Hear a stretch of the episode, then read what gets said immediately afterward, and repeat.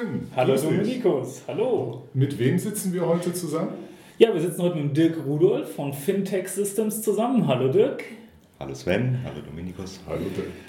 Und Dirk wird uns ein bisschen was über sein Unternehmen, seinen Werdegang erzählen. Und ich glaube, da kommen wir auf ein paar ganz, ganz spannende Punkte. Und ja, Dirk, erzähl doch einfach mal so ein bisschen was über dich. Was, was müssen wir wissen? Was müssen die Hörer wissen?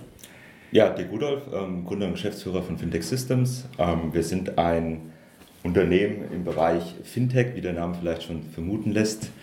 Ähm, wir äh, beschäftigen uns mit dem Thema ja, Digitalisierung, Transformation bei Banken. Wie kann man Prozesse die äh, heute vielleicht in einer etwas ähm, antiquierteren äh, Variante vorherrschen. Wie kann man die online bringen? Wie kann man die digitalisieren? Ähm, unser Kernfokus dabei ist das Thema Bankenschnittstellen. Das heißt, wir sind ein sogenannter Banking API Provider.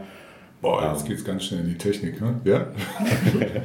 wo wir eben äh, unseren Kunden ermöglichen, dass sie sich Daten aus dem Online-Banking ihrer Konsumenten ähm, ja, auslesen können, natürlich mit Zustimmung der jeweiligen Konsumenten und das dann wiederum in ja, ihren Prozessen wiederverwerten können. Vielleicht ein ganz pragmatisches Beispiel, wenn man sich heute in so einem Kreditantragsprozess befindet, ähm, hat man ja das Thema, dass man an irgendeiner Stelle sagen muss, das ist meine oder das ist meine finanzielle Situation. Ja? Also ich kann irgendwo dann in der Tabelle eingeben, das ist mein regelmäßiges Einkommen, das sind meine regelmäßigen Ausgaben und jetzt könnte ich ja irgendwas eingeben. Ja? Ich könnte ja sagen, ich verdiene 10.000 Euro ähm, Ob es richtig ist oder nicht, das liegt ja in der, in, in der Sichtweise des Betrachters. Und also du beschreibst gerade so den traditionellen Prozess. Ich gehe genau. zur Bank, habe dann ein nettes genau. Gespräch mit einem Bankangestellten, fülle dieses Formular aus. Ja. ja. Genau, und äh, das ist ja ein Prozess, der wird dann nochmal durch Kontoauszüge, durch Gehaltsnachweise irgendwo ähm, verifiziert und führt natürlich zu einem extrem hohen manuellen Aufwand. Das heißt, ähm, da sitzen da wirklich Leute, die das, die Kontoauszug dieser Tabelle gegenüberstellen und irgendwo gucken, ob das passt. Und wir sind dann äh, dazu übergegangen, dass wir gesagt haben, okay, aber das wäre doch ganz schön an der Stelle, wenn du dort eben über das Online-Banking einfach diese Informationen bereitstellen kannst, weil alles das, was du jetzt händisch irgendwo einreichst, würdest du ja auch wiederum per, äh, per Online-Banking bereitstellen können. Und das ist unterm Strich eben der Punkt, wo wir in das Thema reingehen. Okay, also es ist wirklich extrem viel Information gewesen. Ja. Lass es mal so auseinandernehmen.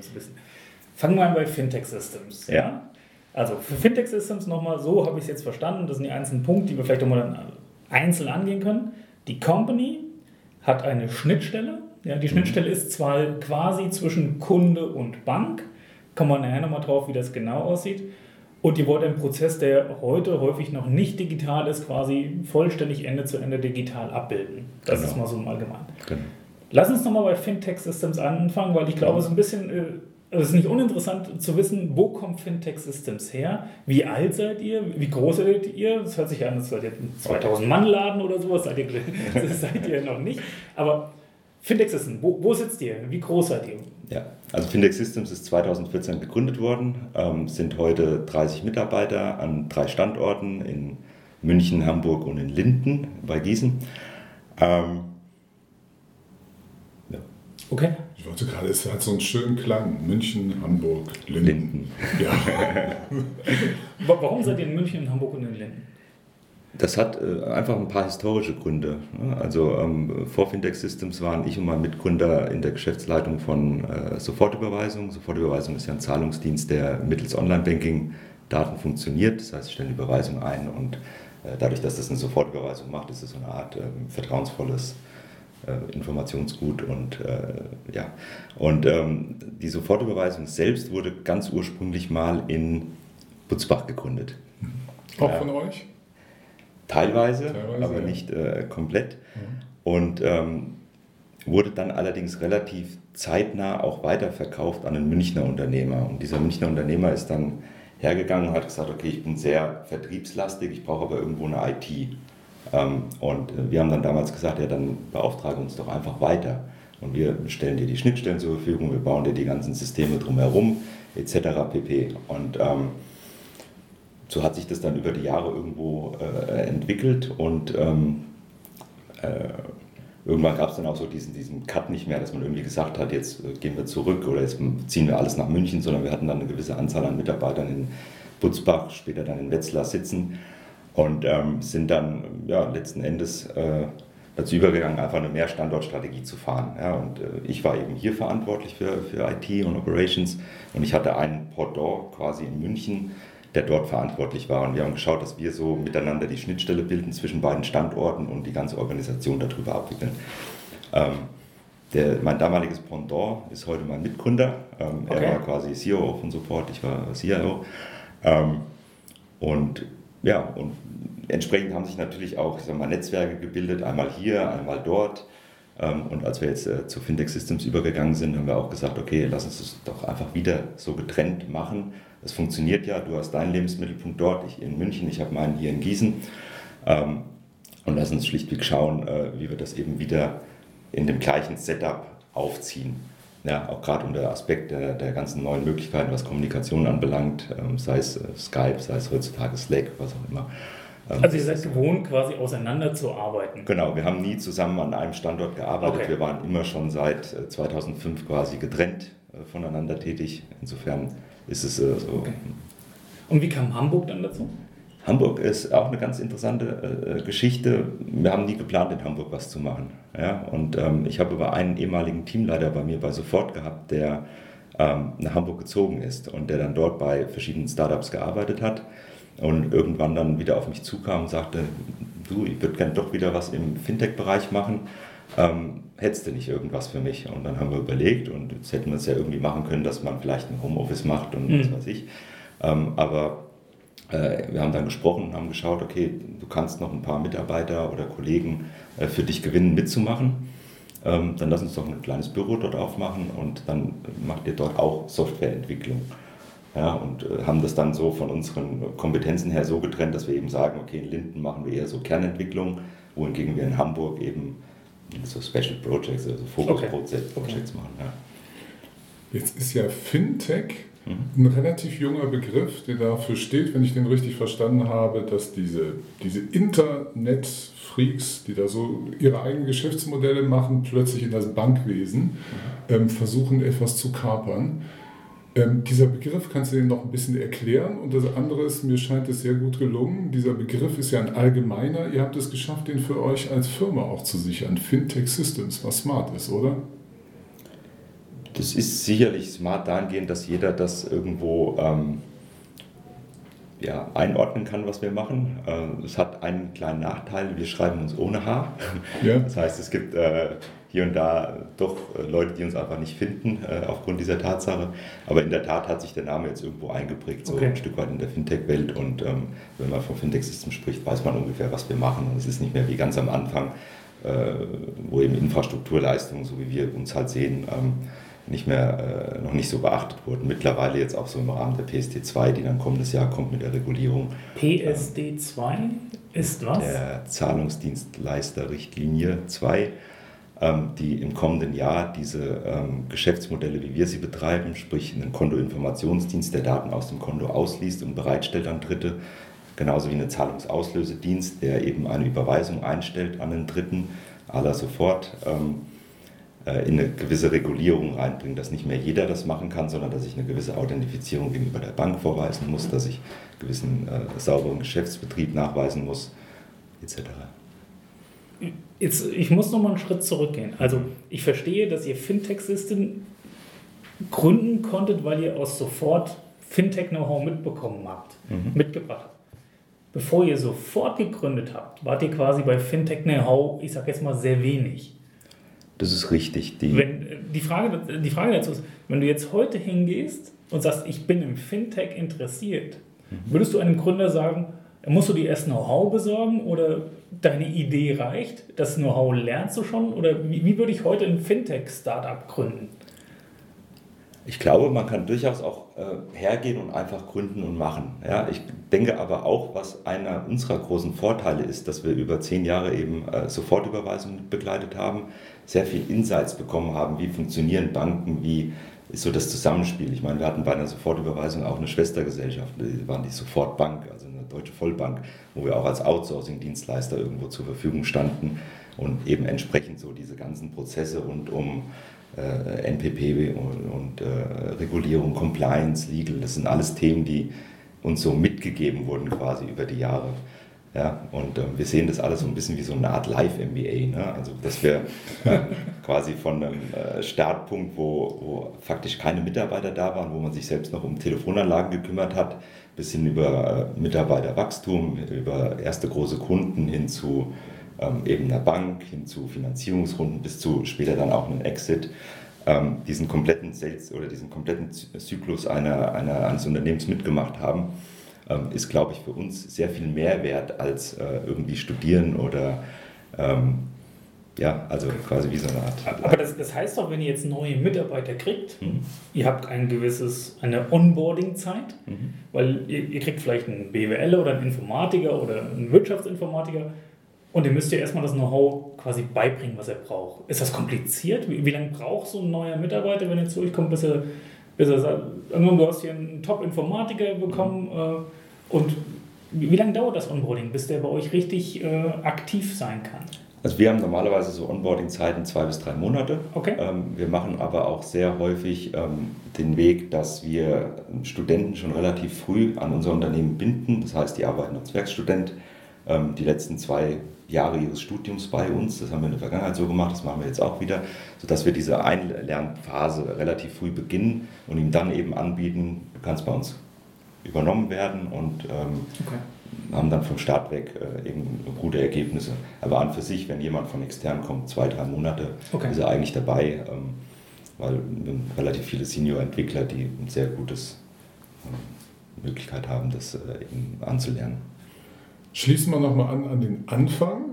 Jetzt kommen wir wieder zu dem Prozess bei der Bank. Also jemand möchte einen Kredit bekommen, mhm. bisher viel ausgefüllt. Mhm. Was macht ihr jetzt mit der Software anders? Wir bieten dem äh, Konsumenten an, dass er sich. Konsument heißt? Dem Kreditantragsteller in dem konkreten. Also ich gehe zur Bank. Du willst einen Kredit und äh, hast jetzt zwei Möglichkeiten. Du gehst nochmal heim, holst deine Kontoauszüge und deine Gehaltsnachweise oder du machst eben bei der Bank einen Login in dein Online-Banking-Konto im Prozess. Tatsächlich, ähm, ich logge mich auf mein Bankkonto ein. Genau. Bei der Bank, wo ich gerade vor Ort bin. Genau.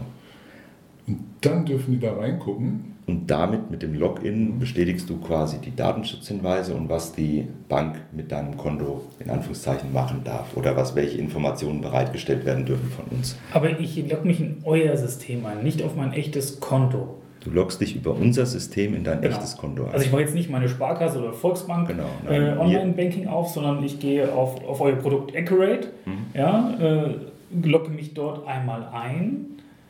Woher weiß Accurate, bei welcher Bank ich bin? Oder äh, gebe ich dann und sage, keine Ahnung, bin bei der Sparkasse X oder Volksbank Y? Ja. Ich gebe meine IBAN ein wahrscheinlich ja nur noch, oder? Ja, die IBAN kennen ja viele in der Tat noch nicht so auswendig. Insofern äh, bieten wir im, im ersten Schritt, ja, das insofern bieten wir im ersten Schritt äh, ein Formular an, wo du deine Bank auswählst. Da kannst du dann eingeben, eine Bankleitzahl, eine BIC oder suchst einfach nach Gießen und wählst die entsprechende ähm, Bank aus der Liste aus, wo du gerade äh, dein Konto hast. Im nächsten Schritt würden wir dich dann nach deinen Login-Daten fragen.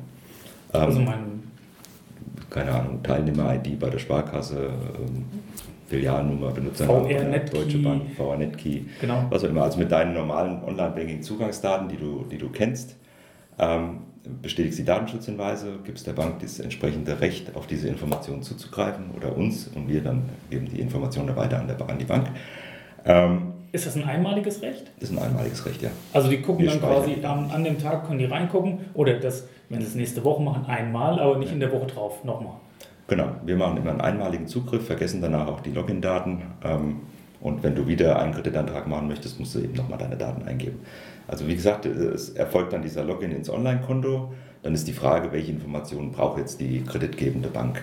Ne, in der Regel sind das irgendwie Durchschnittsgehälter, wie deine Haushaltsrechnung, also deine Einnahmen, deine Ausgaben gegenübergestellt.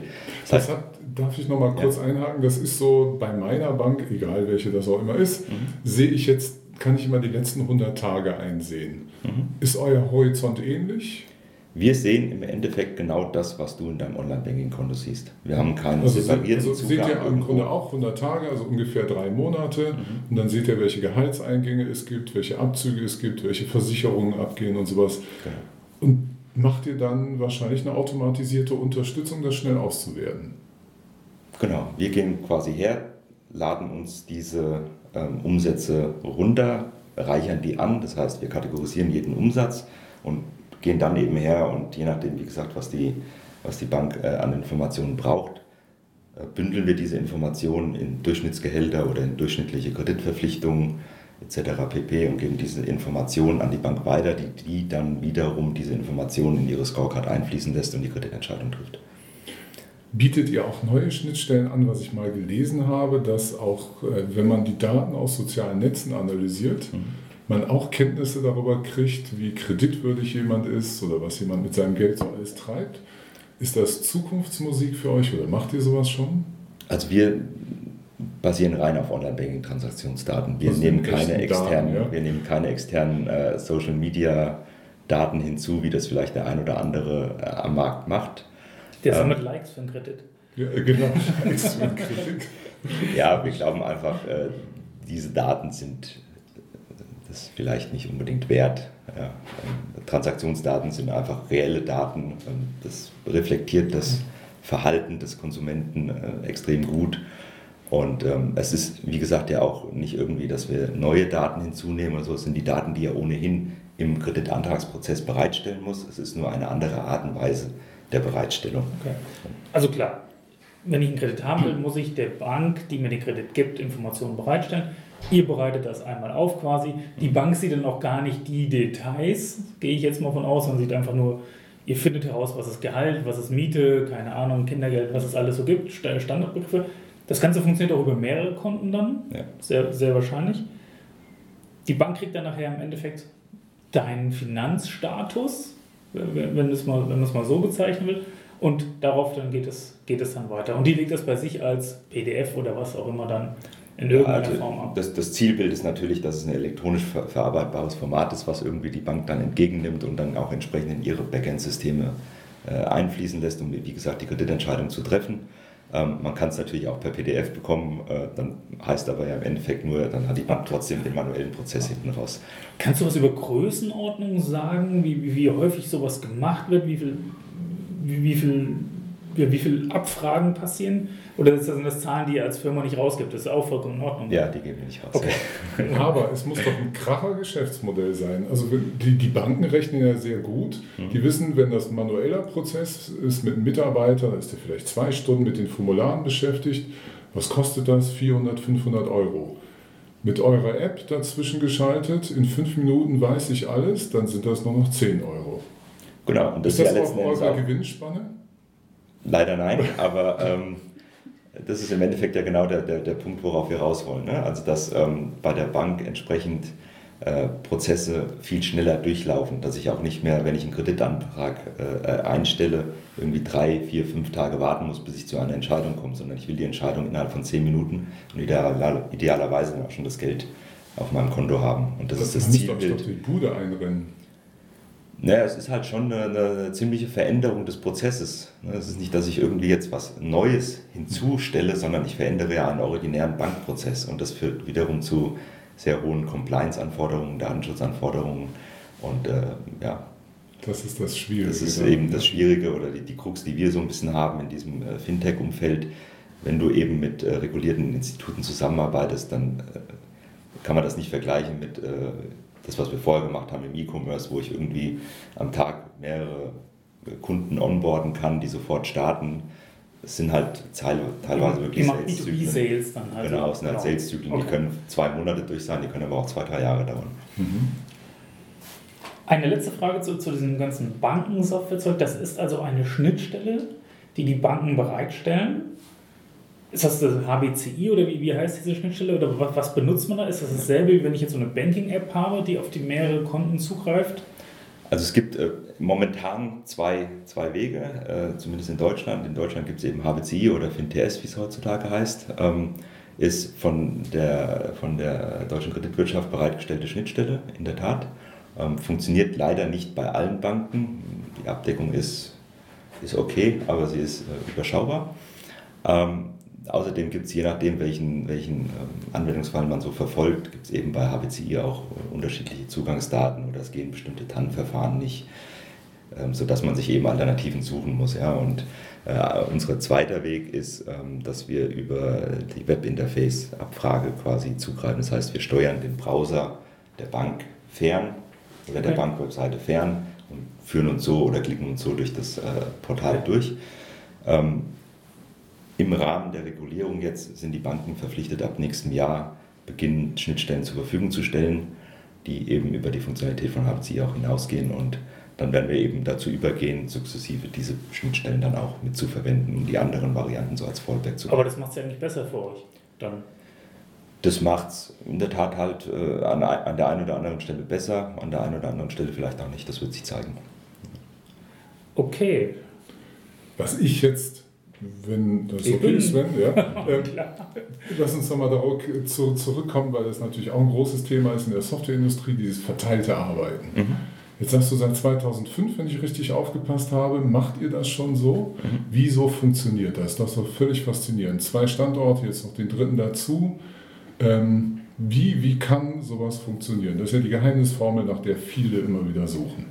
Ja, ich glaube schon, dass dieses dezentrale Arbeiten eben, eben viele Vorteile auch bietet. Und ähm, als wir 2005 damit angefangen haben, da, da gab es ja die ganzen Tools noch nicht, die es heute gab. Ne? Da gab es noch ganz klassisch Telefon. Ähm, da gab es kein Slack. Briefe? Und, Briefe nicht, aber äh, Faxgerät hatten wir, glaube ich, auch noch. Aber wir haben damals äh, es einfach sehr strikt zum Beispiel gehalten. Wir haben äh, wirklich nur bei unserem Standort ein Telefon gehabt und mit dem Telefon konnte man nach München telefonieren. Ja? Wohingegen äh, sich ja das dann nach und nach verändert hat. Dann hat man irgendwann Skype eingeführt, dann hat man mehr Videokonferenzen gemacht. Ähm, und ähm, wenn wir jetzt äh, switchen zu, zu Fintech Systems, ähm, wie gesagt, von Anfang an mit allen möglichen Tools, die da zur Verfügung stehen. Hangouts, ähm, Skype, Slack. Ähm, wir haben in Slack extrem viele verschiedene Tools integriert. Wir haben nicht mehr irgendwelche Software, die physikalisch an den Standorten läuft. Es ist alles äh, SaaS-basiert. Ähm, sei es das CRM, sei es, was es halt so gibt, was man alles benutzt, ne? Monitoring-Tools. ganz wenig zentral lokalisierte äh, Systeme und ähm, damit funktioniert es gut. Dann eben regelmäßig äh, Austausch. Äh, Habt ihr da so Regeln, so Routinen, was ihr macht? Ne, wenn ich neuer Mitarbeiter bei ja. euch wäre, bekomme ich da eine Einführung, wie das bei euch funktioniert? Gibt es da so ein Zettelchen, wo drauf steht, wir treffen uns immer um 10 Uhr im Kanal XY, da wird kurz ausgetauscht? Nein, sowas Nein. haben wir nicht. Ähm, auf, auf Management-Ebene ist es in der Tat so, dass wir jeden Morgen um 10, äh, also heute nicht, aber jeden Morgen um 10 uns zusammen telefonieren und äh, die aktuellen To-Dos durchsprechen. Das dauert vielleicht eine Viertelstunde, mal 30 Minuten, manchmal dauert es auch nur 5 Minuten, das ist erledigt. Und ähm, äh, Jetzt haben wir gerade, wir haben eine kleine Störung gehabt, das hat jemand anders. das ist ein kleiner Fahndriss. Ja, alles gut. Waren, also ja. auf, auf Management-Ebene machen wir das regelmäßig, so auf Fachebene auch, dass man sich dann die Teams äh, vielleicht einmal die Woche, vielleicht zweimal die Woche äh, zusammen telefonieren oder zusammen ähm, äh, irgendwo eben zusammen hinsetzen und sprechen eben ihre To-Dos durch. Aber es folgt nicht einer gewissen Routine. Es ist eher so äh, Common Sense. Man macht das so, dass man es, was weiß ich, freitags ist das eine Meeting, mittwochs ist das andere. Ich mache mit ein paar Leuten äh, One-on-Ones, also direkte Showfixes, um mich abholen zu lassen. Und so funktioniert Also ich habe mitgenommen Slack, Skype oder Hangout. Mhm. Nutzt ihr Trello oder sowas, diese Richtung? Nee, haben wir mal probiert, aber wir sind dann doch wieder dazu übergegangen, zum einen alles in unserem äh, Git-System äh, zu tracken und uns ein ganz einfaches Whiteboard, wie ihr hier im Raum habt, aufzustellen, wo wir Post-its drauf verteilen. Mhm. Das war bei uns tatsächlich ganz lange das erfolgreichste äh, Scrum-Kanban-System. Mhm. Waren einfach Post-its an der Schranktür. Hat jeder immer gewusst, wie der Stand ist. Ja, beim Vorbeigehen hast du drauf geguckt und wusstest, wie es ist. und es ist, halt, so? es ist halt auch ruckzuck gepflegt. Ne? Ich hänge es einfach um und ich muss nicht irgendwie mich erst irgendwo einloggen äh, oder irgendeine Seite öffnen, wenn ich mir den Status angucken will. Es sind aber immer nur pro, den, pro Standort quasi. Ja, ja. Oder schickt dir Fotos rum. Habt ihr eine Webcam drauf sozusagen? Nein, so, so, so fancy, fancy Zeug haben wir nicht. Nein. Ähm, es ist pro Standort, ja, aber die Teams sitzen ja so von ihren Themen, die sie abarbeiten, auch wirklich zusammen. Ne? Also, mhm. was ich vorhin sagte, die, die Kernentwicklung hier in Linden, die sitzt zusammen.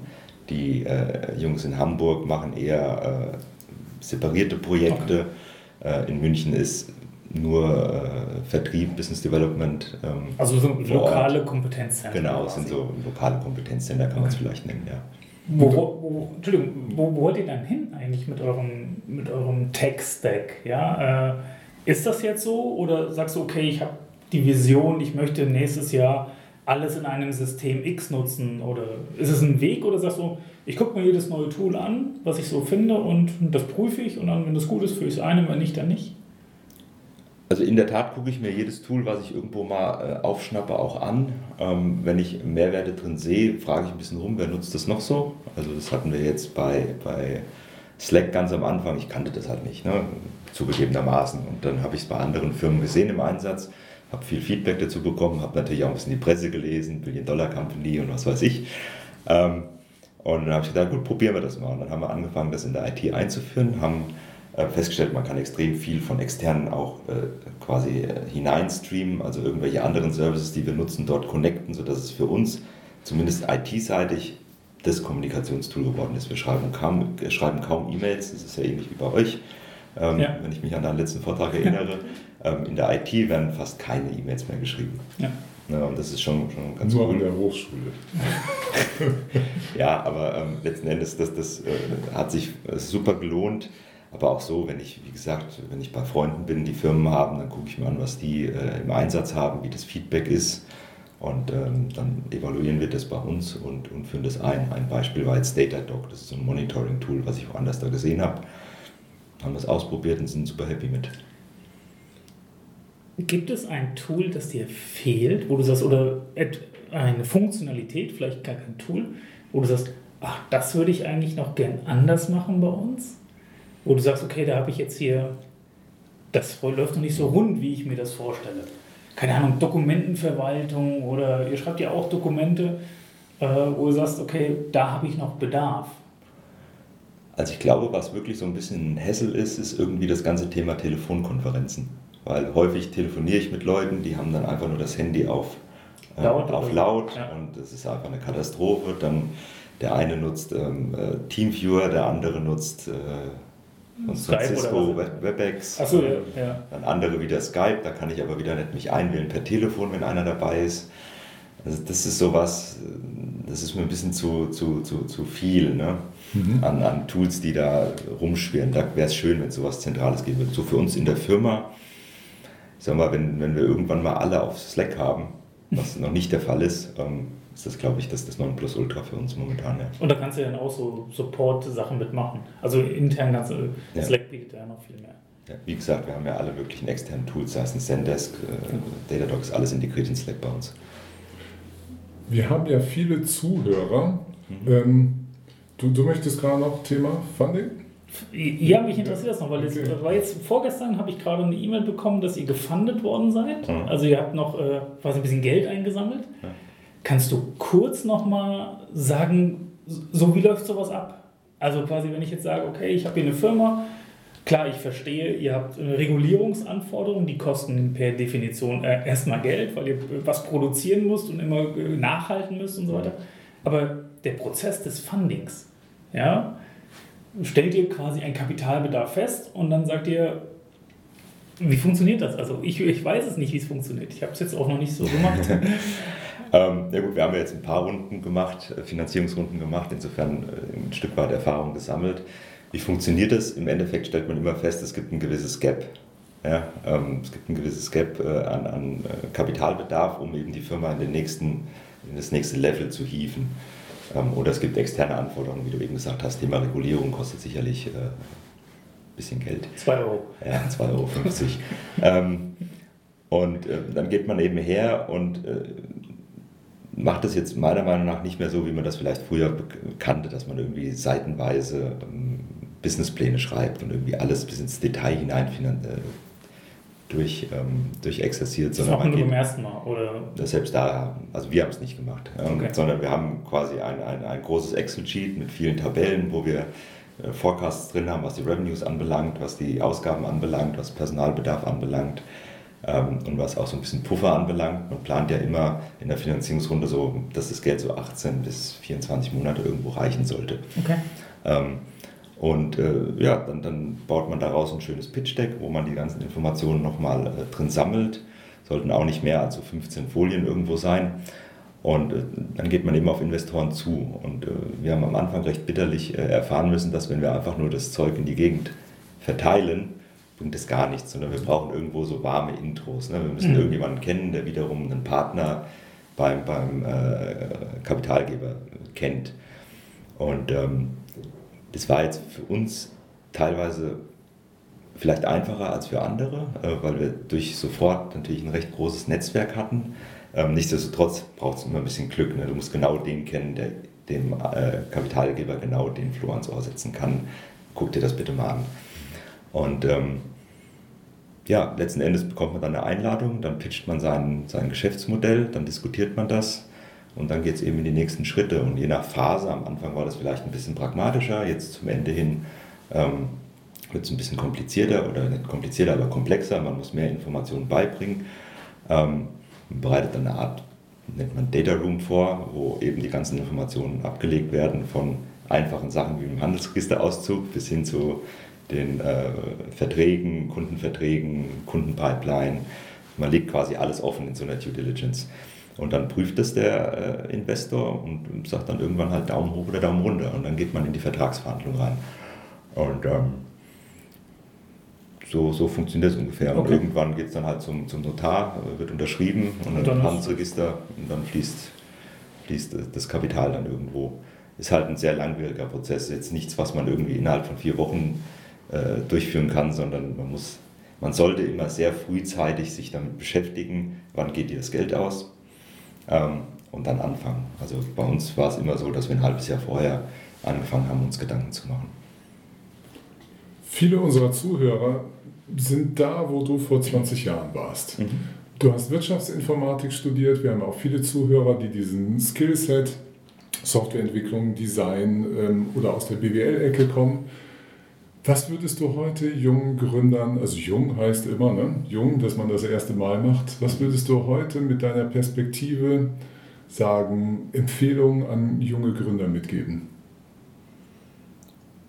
Dass man am Anfang einfach mal macht und was auf den Markt bringt und nicht zu lange wartet. Weil wenn man eine Idee hat, mittlerweile mit den heutigen Tools und mit den heutigen Möglichkeiten, habe ich relativ schnell irgendwo einen Prototypen produziert und kann den äh, platzieren. Ich würde nicht zu lange irgendwie mit meiner Idee so in meinem stillen Kämmerlein vor mich hinbrüten, bis jemand anders es gemacht hat, sondern ich würde ruckzuck rausgehen und äh, das Ding verproben. Ähm, auch nicht mehr Sachen bis zum Ende denken, sondern es gibt ja diese MVP-Ansätze, also diese Mindestanf oder wie sagt man, Minimum Viable Product, also genau. diese, diese minimales Set an, was muss das Produkt können, damit online gehen und dann wirklich Kundenfeedback einsammeln. Das haben wir früher seltener gemacht. Da sind wir eher hergegangen, haben unsere eigene Meinung umgesetzt und haben dann geguckt, ob die passt. Ähm, mal hat es funktioniert, mal nicht. Und diesmal sind wir halt wirklich hergegangen, haben so ein Minimum Viable Product aufgesetzt und ähm, äh, haben uns dann das Feedback eingeholt. Was kann man noch machen, was kann man ergänzen? Das ist sicherlich äh, ein Tipp und der andere Tipp ist sehr früh mit dem Sales anfangen mit dem Sales. Mit dem Vertrieb. Verkaufen. Ähm, rausgeben. Und, nicht, äh, und auch sehr früh ähm, einen äh, vertriebsaffinen Menschen mit ins Boot holen. Okay. Ja. Also Markt testen und verkaufen. Im Prinzip. Genau. Okay. Ja. Sehr schön. Das war, mal, das war mal gehaltvoll hier. Das ist immer gehaltvoll. Ja, aber heute fühlte ich mich, glaube auch die Thematik Banken und so, die ist relativ. Ähm, unbekanntes Terrain für mich. Ich fand es ja. super spannend heute, das von dir zu erfahren. Hab vielen Dank dafür. Danke. Gerne. Dann tschüss an unsere Zuhörer, teilt den Podcast, seid uns treu und bis zum nächsten Mal. Tschüss. Ciao.